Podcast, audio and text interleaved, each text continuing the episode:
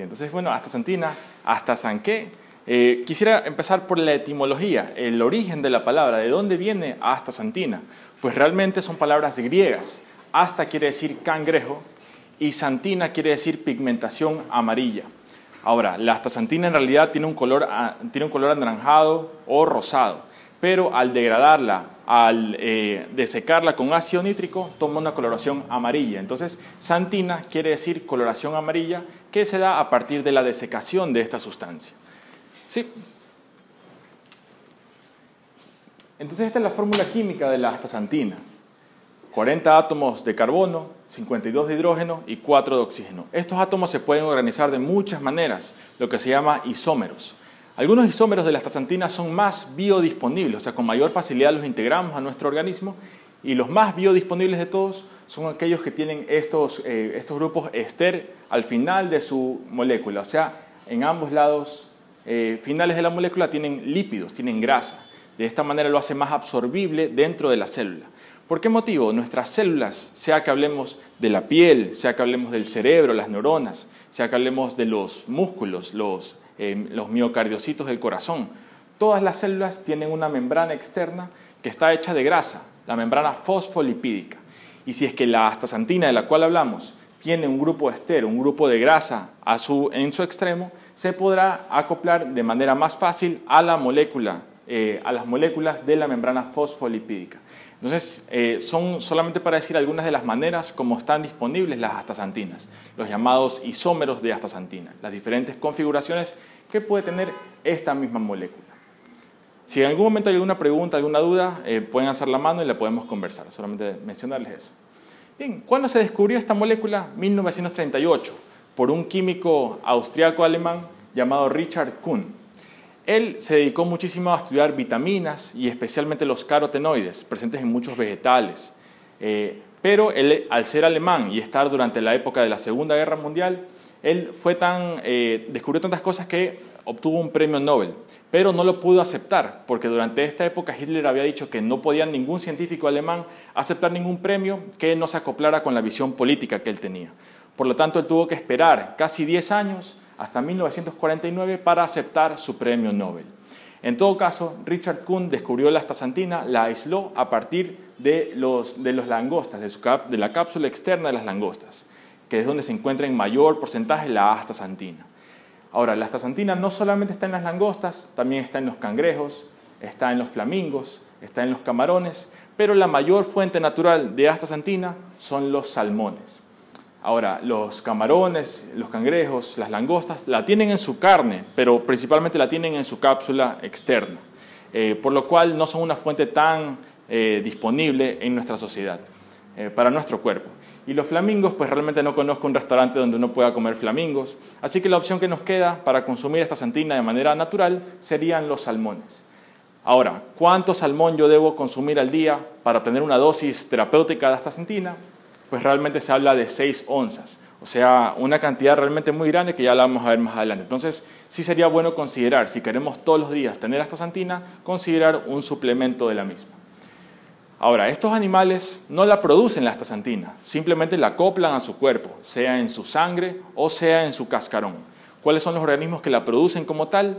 Primero tenemos algunas bacterias, como la Agrobacterium auranticum, eh, pero la principal fuente de astaxantina son los hematococos pluviales, que son unas microalgas. Hay otros también como levaduras rojas y otras microalgas como la clorela, pero la principal fuente es la Hematococcus pluvialis. Es más, muchos suplementos de astaxantina están, eh, obtienen esta molécula a partir de esta microalga. ¿Sí?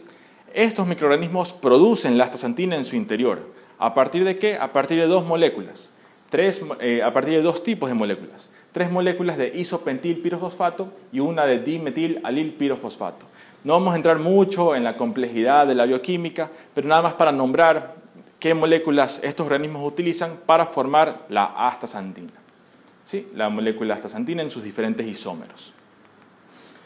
¿Cuál es la función de esta molécula? ¿Por qué estos organismos la sintetizan en su interior? Pues Morochamente podemos decir que es un protector solar.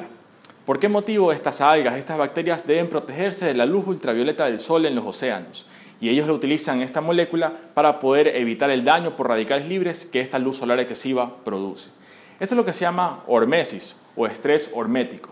Estrés hormético es lo que se dice, todo lo que no te mata te hace más fuerte. O sea, el ejercicio no te debería matar si lo haces de manera adecuada, sino que te debe hacer más fuerte. Preparar una charla también eh, es un trabajo, es un estrés que a partir del cual tú te fortaleces, porque adquieres nuevos conocimientos eh, y mejoras las capacidades que tienes para exponer un tema. Entonces, hormesis, eh, estas algas se sienten estresadas por la luz solar. Las especies de algas que no pudieron formar una molécula que las proteja perecieron en la evolución, pero aquellas que sí pudieron generar algo que las proteja sobrevivieron. Una de estas moléculas que algunas especies de algas producen es la astaxantina, algas y algunas bacterias como vimos. ¿Sí? Entonces vemos eh, la Hematococcus pluvialis, que son microalgas, algas microscópicas, que producen la molécula astaxantina para protegerse de los rayos solares excesivos. ¿Sí? Como les mencionaba, se puede obtener la astaxantina mediante la dieta, pues realmente del camarón, de las langostas, la cantidad es ínfima y no vamos a poder tener una dosis terapéutica. La dosis terapéutica es de 2 a 8 miligramos. ¿Cuánto nosotros necesitamos de salmón para obtener una dosis terapéutica? 6 onzas aproximadamente. O sea, si estuviéramos comiendo todos los días esta cantidad de salmón, podríamos hablar de una dosis terapéutica, pero es muy difícil, realmente es poco común que alguien consuma salmón todos los días. Por lo tanto, sí sería adecuado considerar un suplemento de astaxantina para poder ingresar esto de manera constante a nuestro organismo. ¿Sí? Entonces los organismos producen la astaxantina ¿para qué? Para protegerse. ¿Protegerse de qué? De la luz solar excesiva, o sea, del fotoenvejecimiento, porque hemos escuchado que la luz del sol afecta nuestra piel, produce manchas, genera radicales libres. Vamos a, vamos a hablar un poco sobre cómo funciona esto. Y aquí en Guayaquil, en esta ciudad, para nosotros es muy común eh, la luz solar excesiva, entonces este es un suplemento que muy bien podríamos nosotros considerar para nuestro día a día. ¿Qué es el fotoenvejecimiento? Pues para hablar de fotoenvejecimiento deberíamos hablar primero de qué es el envejecimiento como tal. Y por qué no preguntarle a los expertos eh, de la Organización Mundial de la Salud, la OMS, cómo define envejecimiento como la acumulación de daño a nivel celular y a nivel molecular. Este daño, eh, daños celulares y moleculares a lo largo del tiempo. Y este daño produce un descenso gradual en las capacidades físicas y mentales. De esta manera aumenta el riesgo de enfermedad y eventualmente lleva a la muerte. ¿Sí? Entonces, acumulación de daño. ¿Qué tipo de daño estamos hablando? Pues daño molecular. Eh, nuestro cuerpo en sí está hecho de átomos. Los principales son chon, carbono, hidrógeno, oxígeno y nitrógeno. En la tabla periódica de los elementos las podemos observar. Y asimismo tenemos otros elementos como es el hierro, como es el calcio, como es el magnesio, como es el manganeso, como es el fósforo. Estos y muchísimos más son los átomos o los elementos que forman nuestro cuerpo. Estos elementos se juntan para formar moléculas. O sea, los átomos se juntan para formar moléculas, las moléculas se juntan para formar células Podemos hablar de una célula de la piel, una célula del corazón, una célula del cerebro. Y estas células que se juntan, se juntan entre ellas y forman lo que se llama tejido. Tejido cerebral, si hablamos de las neuronas en el cerebro, tejido cardíaco, si hablamos de las células del corazón, tejido epitelial en la piel, etcétera, etcétera. Aquí ocurre el daño en la célula. Y estas células, si tienen en conjunto daño acumulado, va a generar un tejido que está lesionado el tejido lesionado no va a poder generar la función adecuada del órgano al cual pertenezca y esto lo vamos a ver como una afectación en nuestra salud. Entonces el envejecimiento es la acumulación de daño. En el ejemplo del Alzheimer, que es una de las enfermedades que muchas personas le quieren prestar mucha atención, la célula de la cual estamos hablando son las neuronas en el cerebro. ¿Qué está pasando en estas células de las neuronas en la enfermedad de Alzheimer? Hay unas moléculas que están mal dobladas y se van acoplando, se van juntando y van generando como acúmulos de estas moléculas mal dobladas. Estas se llaman proteínas beta amiloide y complejos tau. Entonces, estas, estas moléculas dañadas están generando eh, este daño a nivel molecular. Por lo tanto, en el tejido cerebral, si observamos un microscopio, vamos a ver que el tejido está alterado. Si vemos ya macroscópicamente el cerebro de una persona con Alzheimer, disminuye su volumen, se atrofia, como se le llama técnicamente. Y ya en el día a día la persona va a tener pérdida de memoria, faltas en la concentración, va a poder desorientarse, eh, cambios en el estado de ánimo. ¿Todo por qué? Porque el cerebro está afectado, pero fundamentalmente son daños a nivel de la célula, daños en moléculas que están dentro y fuera de la célula. Entonces estamos hablando de daño, eh, en este caso sería por radicales libres, cuando estamos hablando del daño por la luz solar. En el ejemplo del Alzheimer era daño por acumulación de moléculas mal dobladas. ¿sí? Entonces tenemos una imagen de la célula y vamos a hablar de cómo es que ocurre este daño por los famosos radicales libres. Para mí un radical libre es como una molécula que golpea a la célula. Aquí le he puesto como un machetazo, como que le está golpeando, le está dando un piedrazo o un machetazo a la célula. Depende de en dónde en la célula ocurra este machetazo o este golpe, va a haber diferentes efectos. Por ejemplo, aquí lo he dibujado en el núcleo de la célula, donde está el código genético, el ADN el manual de instrucciones de cómo debe funcionar la célula. Si se daña el manual de instrucciones, la célula puede replicarse de manera anómala y puede generar un cáncer.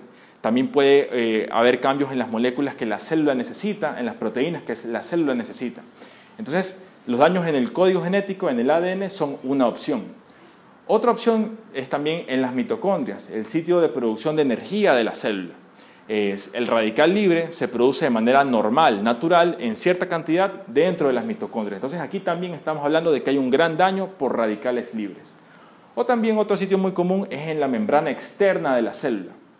La membrana que eh, regula la entrada y salida de moléculas al interior y al exterior de la célula. Entonces si se daña esta membrana, también la célula va, va a ver deteriorada su función.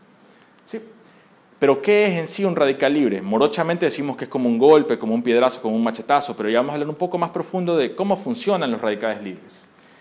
Eh, un radical libre en sí es una molécula. Las moléculas cuando son estables, hablamos de que en su órbita externa tienen sus cargas eléctricas en balance, o sea, su número de electrones. Para que una molécula sea estable, en su órbita externa debe tener un número par de electrones. Aquí vemos 1, 2, 3, 4, 5, 6, 7, 8, es una molécula estable. ¿Cómo es en cambio un radical libre? Es una molécula que en su órbita externa tiene un número impar de electrones. Aquí tenemos 7. Fundamentalmente, ¿qué hace el radical libre? Siente un vacío aquí y quiere recuperar ese electrón que le está faltando. ¿Y a quién se lo quita? A cualquier molécula del entorno o del interior del cuerpo. Pueden ser objetos inanimados, como la cadena de una bicicleta que se oxida.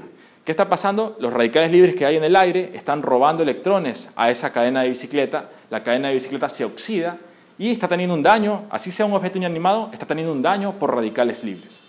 Este mismo proceso puede ocurrir dentro de nuestro cuerpo, por eso llamamos las reacciones de oxidación que nos envejecen, nos hacen daño. Es la reacción dada por el radical libre que quiere recuperar su electrón haciéndole daño a moléculas del entorno.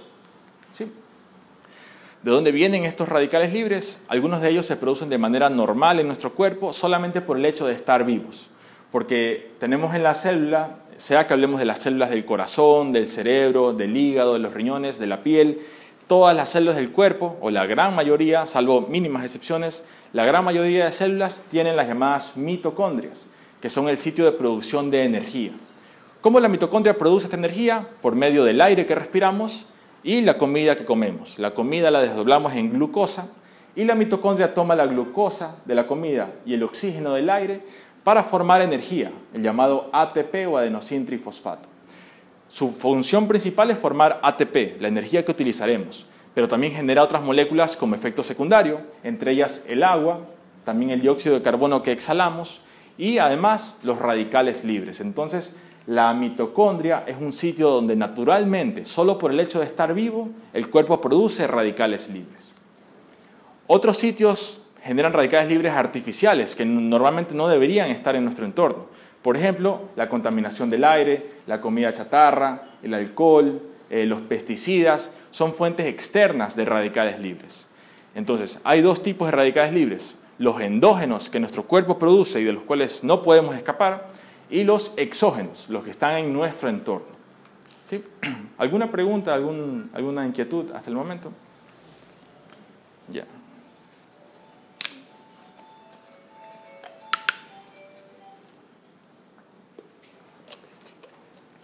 Bien, entonces vemos una mitocondria en una persona joven, se ve espléndida, se ve bella, pero a medida que vamos avanzando en edad, vamos acumulando daño por radicales libres y así como la piel de una persona, mientras mayor es, tiene más daño, la mitocondria, mientras mayor es la persona, también tiene más daño. Eh, y aquí vemos eh, un ejemplo de una célula que ha sido golpeada por un radical libre y ya ha perdido su morfología, su forma natural, su forma normal. ¿Sí? Estos daños por radicales libres también pueden ocurrir, como les decía, en el núcleo de la célula, donde está el ADN o el manual de instrucciones de nuestro cuerpo. El radical libre le roba al ADN un electrón y de esta manera genera un daño en la molécula. Y si es un, un gen clave, puede generar una enfermedad muy grave como puede ser el cáncer. No solamente una célula, porque el sistema inmunológico siempre está buscando células que estén anómalas y, y, genera que ellas se autodestruyan. Pero si ya el daño es tal en grandes cantidades de células, tal vez el sistema inmunológico no va a poder luchar contra tanto daño ocurriendo en el mismo momento. La primera conclusión sería de que el, el equilibrio de, de, de los de radicales libres endógenos no es malo. Es natural, es inescapable. Lo, lo malo es lo, lo externo. Sí, eh, o sea, ambos podrían ser malos. Hay científicos que dicen quisiéramos evitar el daño endógeno por radicales libres y extenderíamos la expectativa de vida quién sabe cuánto. ¿Se podrá hacer en 100 años, en 500 años? No sabemos. Entonces, no sé si decir que, es, que no es malo, pero tampoco sé si decir que es malo. Claro, o sea, pero tampoco, o sea, si lo tengo en exceso, obviamente es malo, pero si lo tengo en equilibrio, como que... Es natural hasta cierto punto. Es natural hasta, hasta en la actualidad es natural. Ahora, la naturaleza es muy sabia y ella sabe que tendremos este daño por radicales libres. Por lo tanto, nos dota con moléculas que nos protegen de los mismos. ¿Y cuáles son los antioxidantes? ¿Sí? Los antioxidantes son moléculas que van a evitar el daño por radicales libres y hay muchos de estos tipos de antioxidantes.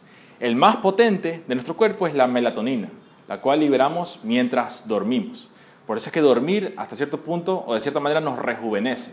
Y quien no duerme bien por periodos muy extensos de tiempo, por años, por décadas, genera un envejecimiento acelerado. Hay otros, muchísimos otros antioxidantes endógenos, como es el superóxido dismutasa, la catalasa, glutatión peroxidasa, glutatión reductasa, ácido úrico, ubiquinona, entre otros. Los niños tienen altísimas cantidades de todos estos antioxidantes, por eso es que ellos están completamente vigorosos. Los adultos mayores, en cambio, su cuerpo ya ha desgastado estas fuentes, eh, ha desgastado la cantidad de antioxidantes endógenos que generan, por lo tanto, ellos ya tienen un envejecimiento que es cada vez más acelerado son los antioxidantes endógenos. Pero también hemos escuchado que podemos comer frutas, vegetales, legumbres, que nos dan antioxidantes en cambio exógenos. Por ejemplo, la famosa vitamina C, vitamina E, el resveratrol. ¿En dónde está? En el vino. Ahora, el vino también tiene alcohol. Si es que el alcohol del vino, si es que el resveratrol del vino es suficiente para poder evitar el daño por el radical libre que produce, depende a quién le pregunten. Mi opinión, mi criterio es que no pero de todos modos el resveratrol está en el vino, pero también está en la uva, entonces sería otra opción.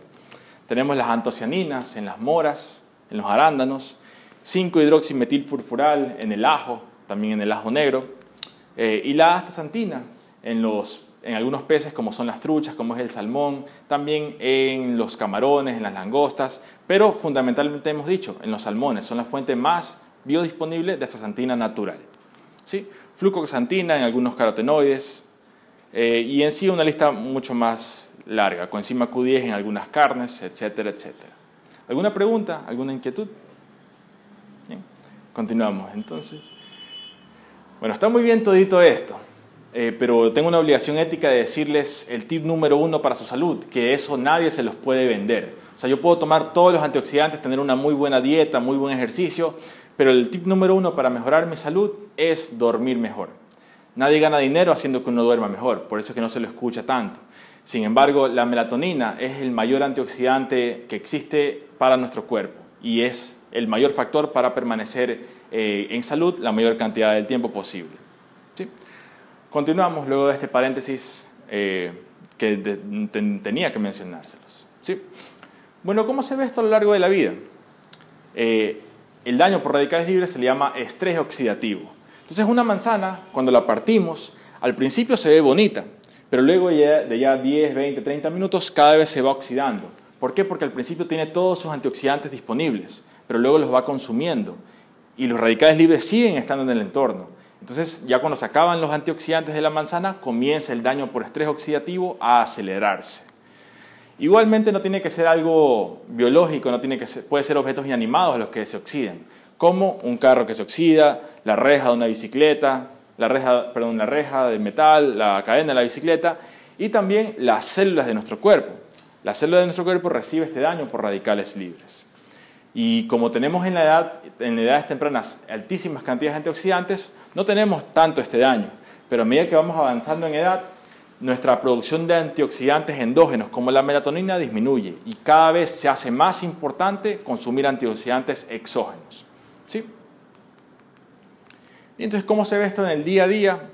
Podemos tener gemelos incluso idénticos, pero uno se puede ver mucho más envejecido que el otro. Uno de los factores es el estilo de vida que la persona lleva, la cantidad de sueño que tiene, la alimentación, el nivel de ejercicio, el manejo del estrés. Entonces, a la edad que tenemos, que nuestra célula dice, le llamamos edad cronológica. Yo tengo 27 años, pero si pudiéramos hacer un estudio de mis células, podríamos determinar cuál es mi edad biológica, cuánto daño he acumulado en mi cuerpo. Por este motivo, dos personas pueden tener la misma edad y uno puede verse mucho más envejecido que el otro. Factores del estilo de vida para esto, número uno, no me cansaré de decir, es calidad del sueño, pero también eh, eh, evidentemente la nutrición, la actividad física, el abuso de sustancias, también genera daño por radicales libres y entre otros, y el manejo del estrés también. Mientras más estresados estamos, nuestras defensas disminuyen eh, y generan una serie de reacciones en nuestro cuerpo que nos perjudican. ¿Sí? Ahora sí vamos a hablar de que tenemos que dar este preámbulo de los antioxidantes y los radicales libres para ya centrarnos en la astaxantina como tal. ¿Sí? Hay muchos expertos que dan cifras 500 veces más potente que la vitamina E, 800 veces más potente que la coenzima Q10, 3000 veces más potente que el resveratrol, 6000 veces más potente que la vitamina C. Yo pienso que eh, puede ser cierto, pero la cantidad es difícil de cuantificar. Entonces, no les voy a hablar de cifras de esta manera, aunque, aunque puede que sean ciertas, sino más les voy a decir algunas características de la astaxantina. ¿Por qué es mejor que otros antioxidantes? Primero, porque es una molécula anfipática. ¿Qué quiere decir anfipático? Sabemos que el agua y el aceite no se mezclan. Eh, una molécula anfipática es una molécula que se puede mezclar tanto en agua como en aceite. Entonces podría ser como que un puente entre estas dos sustancias. ¿Cómo vemos esto en nuestro cuerpo? La membrana celular está hecha de lípidos, de grasa, la membrana fosfolipídica, y el interior es predominantemente hecho de agua. La astaxantina es uno de los poquísimos antioxidantes que puede estar tanto en la membrana fosfolipídica como en el interior de la célula. Y como puede estar en, la totalidad de la célula, eh, tiene una, una acción mucho mayor ya que puede llegar a todo sitio de nuestro organismo. Otro tema es que atraviesa las llamadas barrera hematoencefálica y la barrera hematorretiniana. Estas son las barreras que separan nuestra sangre de nuestro cerebro y de nuestros ojos. O sea, la astaxantina es uno de los pocos antioxidantes que puede llegar al cerebro y que puede llegar a los ojos. Por lo tanto, previene eh, enfermedades como la degeneración macular, que puede producir ceguera, también personas diabéticas que comienzan a afectar su visión. La astaxantina podría ser una opción para prevenir el daño en la retina.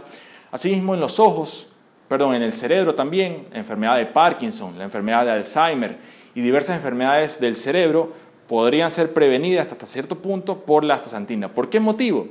Porque la sangre que va a los ojos y al cerebro no puede atravesar, eh, sus componentes no pueden atravesar tan fácilmente porque hay lo que se llama la barrera hematoencefálica, unas células que ponen hermética el exterior del vaso sanguíneo e impiden que muchos componentes, incluidos antioxidantes, pasen al cerebro.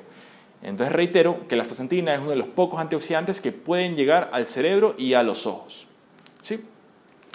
Además, hay muchos antioxidantes que eh, hacen su efecto por cantidades cortas de tiempo y luego ya se inactivan. La astaxantina se ha demostrado que puede perdurar en el tiempo eh, en las algas por 40 años. En los seres humanos hay que hacer estudios para determinar cuánto tiempo, pero se piensa que tiene un tiempo de acción mucho más largo que los otros antioxidantes. Y también hay antioxidantes como la vitamina C, la vitamina E, que muchos expertos cuestionan si realmente será buena para la salud. Uno de los motivos es que estas vitaminas es posible que se conviertan en radicales libres cuando al ceder su electrón. Porque si le cede el electrón al radical libre, ella se queda sin una estabilidad en su molécula y puede convertirse en sí en un radical libre. Entonces la astaxantina ha demostrado que nunca se convierte en un radical libre, siempre mantiene su potencial antioxidante. Estas son algunas de las causas de que la astaxantina sea el llamado eh, maestro antioxidante de la naturaleza es el mejor antioxidante exógeno y estas son algunas de sus causas más importantes. Me he olvidado de comentarles, si es que ustedes quisieran las diapositivas, eh, yo se las puedo enviar, me pueden escribir a mi celular que se los voy a pasar después y yo se las puedo enviar. Asimismo, si quieren, ya se los dije un poco tarde, pero si quieren grabar, por mí no hay ningún problema tampoco. ¿Sí? Bien, dosis terapéutica, hablamos de 2 a 8 miligramos al día. Eh, en realidad no hay una toxicidad demostrada en ninguna persona. O sea, hablamos de eh, toxicidad, quiere decir cuando comienza a afectar nuestra salud e incluso puede llevar a la muerte. Pero la dosis letal 50 de la astaxantina es gigantesca, 450 miligramos por kilogramo de peso. O sea que si yo peso 70, 70 kilos, debo tomar 30 gramos de astaxantina para tener un efecto letal. El único efecto adverso que se ha mostrado es si ya con dosis de 30, de 50 miligramos al día de manera constante puede generar coloración rosada de la piel. Así como algunas personas que comen, consumen mucho melón, mucha zanahoria, comienzan a tornarse la piel de un color anaranjado por los carotenoides, algo similar ocurre con la astaxantina. En dosis de 30 a 50 miligramos para arriba, pero no sería una toxicidad como tal. Entonces el único efecto adverso sería ese, el único efecto adverso demostrado. Sin embargo, en mujeres embarazadas, en, mujeres que están dando de lactar y en niños pequeños, igual habría que consultar con su médico particular sobre el uso de astaxantina eh, a manera de suplemento. ¿Sí? ¿Alguna duda? ¿Algún comentario? Bien, entonces vamos a revisar algunos de los estudios eh, publicados sobre el tema de enfermedades puntuales. Primero quisiera mostrarles este que fue publicado en la revista Biomedicine and Pharmacotherapy este año, en el cual nos habla de la prevención de Alzheimer eh, mediante astaxantina. ¿Sí? Entonces, el Alzheimer muchas veces lo denomina diabetes cerebral. ¿Por qué motivo? En la diabetes hay un problema de que el azúcar que está en la sangre no puede ingresar dentro de las células. Por lo tanto, la célula no puede alimentarse de este azúcar. Algo similar se plantea que ocurre en la diabetes, pero no en las células del cuerpo, sino en las células del cerebro. O sea, las células del cerebro se quedan sin energía porque la glucosa que está en la sangre no, puede pasar a la neurona. Entonces esta neurona necesita una fuente alternativa de energía, la cual puede ser en muchos casos grasas saludables. ¿Sí? Por eso es que la diabetes, perdón, el Alzheimer muchas veces se lo denomina diabetes cerebral, porque ocurre este azúcar en sangre que no es capaz de llegar a las neuronas. Ahora, se demostró en, experimentos en animales que la astaxantina tiene un rol protector para el cerebro. Específicamente en qué sitios? En los sitios denominados el hipocampo cerebral, que tiene que ver mucho con la memoria. Se tomó los ratoncitos, se les hizo una autopsia y se observó que en aquellos que habían consumido astaxantina, el hipocampo estaba conservado de mejor manera. Claro, son estudios animales, habría que pasarlo a estudios humanos. Sí hay ciertos estudios humanos que les voy a mostrar, pero esto ya nos da un precedente de una dosis terapéutica que podría tener un efecto protector contra el Alzheimer. ¿Sí? Como les mencionaba, en el Alzheimer, ¿qué ocurre? Hablamos de daño molecular. Entonces hay unas moléculas eh, que se, se acoplan, se agrupan, se hacen como los llamados complejos beta-amiloides o placas beta-amiloides también se les llama, que serían estas acumulaciones de proteínas. Estas aquí interfieren con la comunicación entre neuronas. Si las neuronas no se pueden comunicar adecuadamente, ahí ya vienen los problemas, los problemas de memoria, de concentración, la desorientación, los cambios en el estado de ánimo a nivel molecular porque las neuronas no están pudiendo comunicarse de manera adecuada. ¿Sí? Entonces ya vemos una imagen de microscopio de los complejos beta-amiloide y las proteínas tau alrededor de las células normales que serían las neuronas. ¿Sí?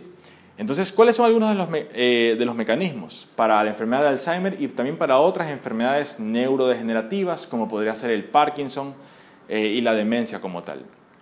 Sí, entonces este estudio fue publicado en la revista Marine Drugs en julio del año pasado y nos habla de que la astaxantina tendría un factor protector contra enfermedades neurodegenerativas como el Alzheimer, como el Parkinson, como la demencia, entre otras.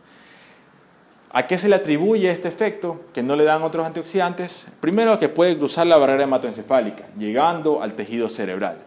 Además, por la alta capacidad oxidativa, decíamos que la astaxantina tiene una prolongación muy extensa en su tiempo de acción y que nunca se convierte en un radical libre.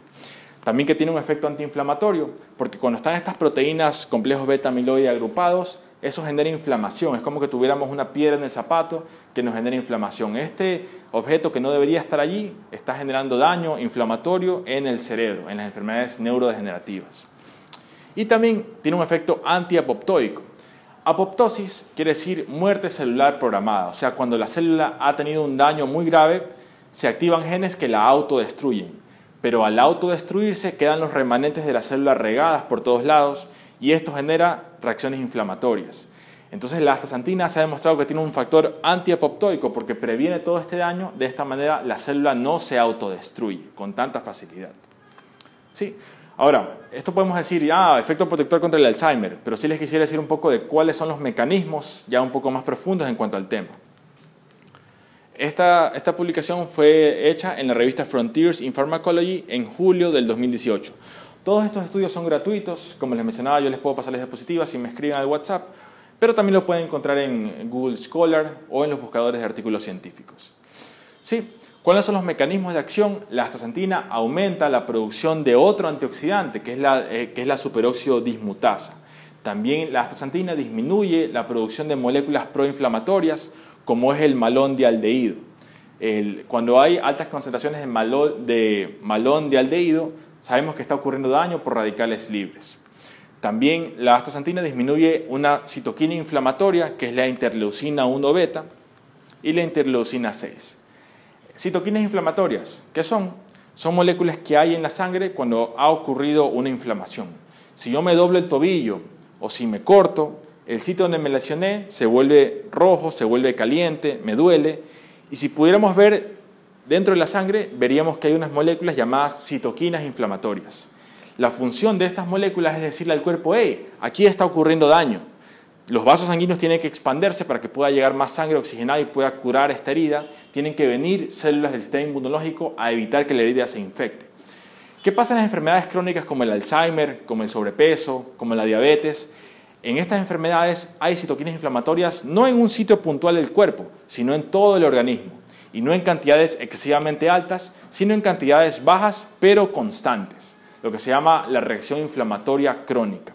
La astaxantina se ha demostrado que disminuye la cantidad de estas citoquinas inflamatorias como la interleucina 6 y la interleucina 1 beta. Sí. En la salud de la piel, también uno de los eh, temas cosméticos que más interesa a la población. Eh, les he traído una publicación eh, hecha en la revista Nutrients en abril del 2018. Sí, entonces nos habla de cuáles son los mecanismos que envejecen nuestra piel. Primero tenemos el daño intrínseco, o sea, el daño que está producido dentro de nuestro cuerpo por los radicales libres producto de estar vivos, del cual no podemos evitar, no podemos escapar. Pero también hay un daño extrínseco, el fotoenvejecimiento. ¿sí? Entonces, el daño intrínseco cronológico está dado por las especies reactivas de oxígeno, o sea, los radicales libres producidos en la mitocondria. Y también tenemos el daño extrínseco, que está dado por la exposición a los rayos ultravioleta del sol. Entonces, son los dos factores principales que envejecen nuestra piel. Del uno no podemos escapar, del otro sí. La astaxantina nos ayuda con los dos. El daño intrínseco, hay tres factores principales descritos en este estudio. Uno es el daño en el ADN, decíamos que si se forma un radical libre y este está cerca del núcleo de la célula, cerca del ADN, puede lesionar esta información genética y dañar el manual de instrucciones de la célula. Y de ahí las enfermedades como el melanoma, por ejemplo, un cáncer de la piel, uno de los factores de riesgo es la exposición solar excesiva por periodos extensos de tiempo, junto con otros factores de riesgo como historia familiar, entre otros. ¿Sí? Daño en el ADN. Otro factor que envejece nuestra piel es la reacción inflamatoria. Igual cuando hay daños por radicales libres, se genera una reacción inflamatoria por moléculas como son las citoquinas inflamatorias. Y además tenemos la degradación de colágeno, la producción de radicales libres destruyen el colágeno de nuestra piel eh, debido a el aumento de una enzima llamada metaloproteinasa, la cual destruye estas fibras de colágeno. Entonces son algunos de los factores del daño intrínseco. Ahora, ¿qué efecto antioxidante de la astaxantina nos puede aliviar o nos puede proteger de, este daño intrínseco? ¿Cuáles son algunos de los mecanismos del mismo? Tenemos primero eh, la activación de, ciertos, de ciertas respuestas en nuestro cuerpo, como por ejemplo la molécula M-oxigenasa 1, y el factor nuclear derivado del eritroide 2. tampoco quiero meterme tan profundo, aunque ya estamos en un tema un poco técnico. Sin embargo, estas son moléculas que el cuerpo produce en respuesta a los radicales libres. La astaxantina aumenta aún más estas respuestas, por lo tanto, previene o aminora muchísimo el daño por radicales libres. ¿Sí? Entonces, en conclusión, la astaxantina no solamente es un antioxidante físico, o sea, no solamente su rol es donar electrones para evitar el daño por radicales libres, sino que además activa cascadas biológicas que a su vez generan otras opciones de, eh, antioxidantes, como son estas moléculas que estamos mencionando. ¿Sí? Para el efecto antiinflamatorio, eh, los queratinocitos se ven beneficiados por la astaxantina. ¿Cuáles son los queratinocitos? Son las células más, más comunes de la capa externa de la piel. 90% de las células de la capa externa de la piel son queratinocitos. Estos queratinocitos, eh, cuando tienen daño por radicales libres, generan citoquinas inflamatorias y también producen apoptosis, o sea, se autodestruyen cuando tienen un daño suficientemente grave. ¿Sí? Ahora, la astaxantina se ha demostrado que disminuye eh, ciertos factores dentro de la cascada biológica, como son el óxido nítrico inducible, la ciclooxigenasa 2 y la prostaglandina E2. Estos son marcadores de inflamación. La astaxantina disminuye la producción de estas moléculas eh, proinflamatorias. ¿Sí? La astaxantina, también altera eh, o modula la expresión génica. O sea, nuestros genes no siempre están activados. Hoy en día se sabe que yo puedo tener una historia familiar de diabetes, historia familiar de hipertensión, de sobrepeso. Quiere decir que yo tengo genes que me predisponen, pero no necesariamente esos genes se van a activar. ¿Qué va a activar o a silenciar esos genes? Mi estilo de vida, mi alimentación, mi calidad de sueño, mi nutrición, mi nivel de estrés, etcétera, etcétera. Sí, entre el tema nutrición hay alimentos que activan y otros que inhiben ciertos genes. La astaxantina se ha demostrado que disminuye la activación de ciertos genes que producen moléculas como la interleucina 1 beta, la interleucina 6 y el factor de necrosis tumoral alfa. O sea, en, nuestro, en nuestras células hay genes que generarían que estas proteínas se produzcan. La astaxantina disminuye la activación de estos genes, por lo tanto disminuye el factor inflamatorio dentro de nuestro cuerpo. ¿Sí? Y en los queratinocitos decíamos que eran las células más comunes de la capa externa de la piel, se bloquean además otras cascadas biológicas como es el factor nuclear kappa beta. Y en enfermedades inflamatorias de la piel como la dermatitis atópica, como la psoriasis, eh, dermatitis seborreica, todas estas tienen un componente inflamatorio y consumir esta santina sería un coadyuvante para el tratamiento de estas enfermedades. Potenciador del sistema inmune también muy importante eh, la astaxantina en estudios in vitro en células humanas ha demostrado que aumenta la producción de inmunoglobulinas. ¿Qué son inmunoglobulinas? Son los anticuerpos. O sea, cuando mi cuerpo ha detectado que hay un virus conocido o que hay algún factor, algún microorganismo que me puede hacer daño, mi organismo y que ya ha conocido anteriormente, mi organismo dice, ah, a ti ya te conozco, voy a producir eh, anticuerpos para que tú seas eliminado. Sí, son, esas son las inmunoglobulinas. Entonces, de esta manera, eh, por ejemplo, cuando tenemos un virus, un virus de la gripe, por ejemplo, o algo ya más grave como un posible cáncer, hay unas células de nuestro cuerpo que se llaman los leucocitos, los glóbulos blancos. Son los defensores del cuerpo, son los soldados que nos protegen de las enfermedades como son las enfermedades virales, bacterianas y como es el cáncer. Sí, eh, un tipo, ¿y por qué leucocito? Leuco quiere decir blanco, cito quiere decir célula, o sea, las células blancas o glóbulos blancos. La astaxantina aumenta la actividad de un tipo específico de leucocito que se llama célula natural killer. Esta natural killer, una de sus funciones es destruir a los virus que hay en nuestro cuerpo y también destruir a las células tumorales. La astaxantina aumenta la actividad de estas células natural killer. Por lo tanto, serían un factor protector contra enfermedades virales y contra tumores. ¿Sí? También en la reparación de la piel, la astaxantina tiene algunos, algunos eh, mecanismos de acción. Por ejemplo, eh, la astaxantina disminuye, como decíamos, la acción de las metaloproteinasas, que son moléculas que destruyen el colágeno de nuestra piel. Eh, y además, ¿cómo hace esto? Inhibiendo la expresión. ¿Por qué dice la expresión? Porque en el ADN de la célula, como les decía, es el manual de instrucciones. Entonces, en el manual de instrucciones de la célula está escrito cómo generar metaloproteinasas. Estos genes pueden activarse o pueden silenciarse.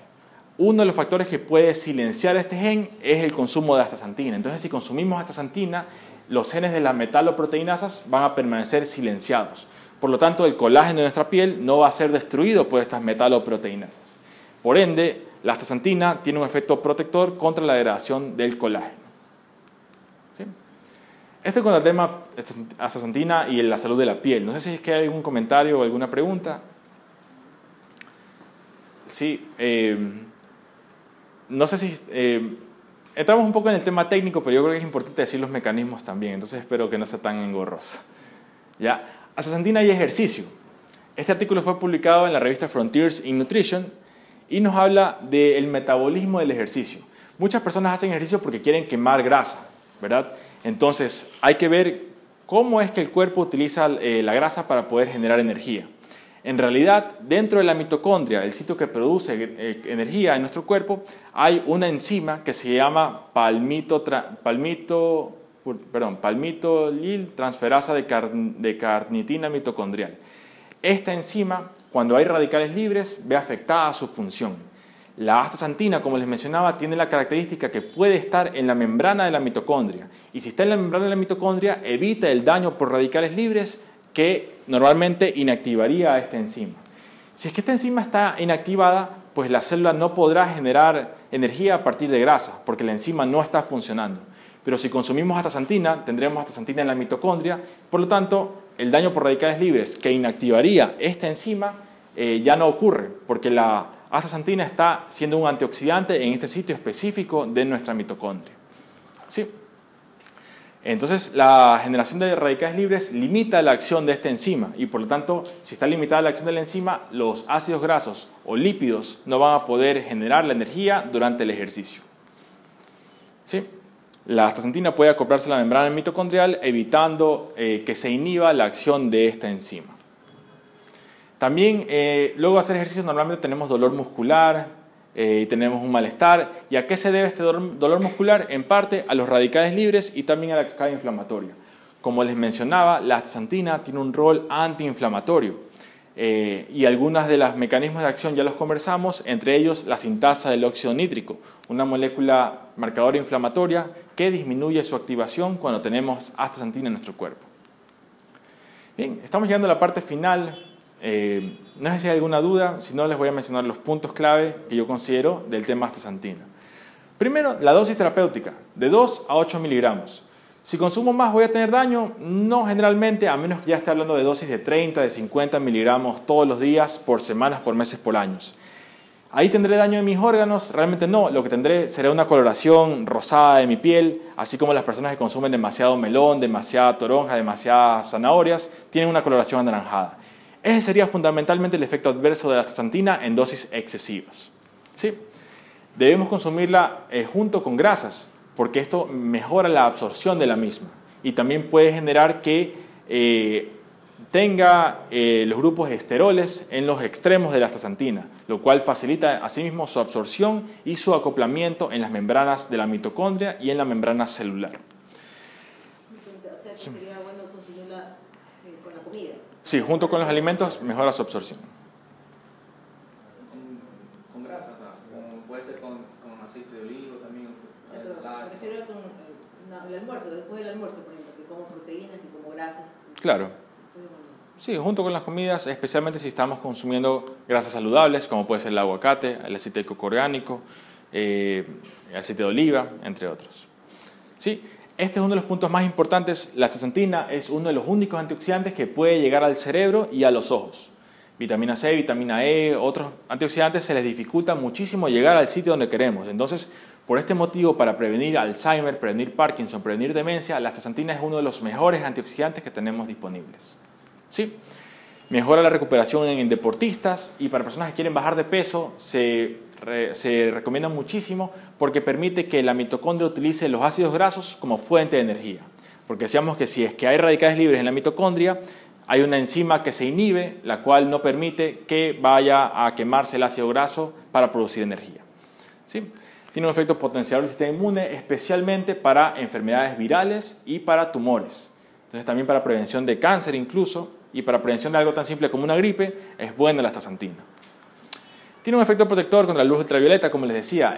¿Por qué la naturaleza produce astaxantina?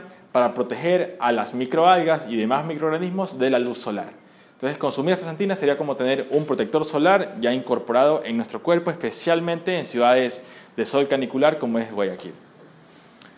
Bien, les agradezco muchísimo, estas son mis redes sociales y mis números de contacto. Si desean que les pase las diapositivas, pueden escribirme a mi celular y yo les envío un link de Dropbox para que las puedan descargar, no hay ningún inconveniente de mi parte. Sí, mi página web y mi correo electrónico. Gracias por su atención, espero que les haya gustado y le haya valido la pena su tiempo, que lo respeto muchísimo y les agradezco muchísimo por haber venido.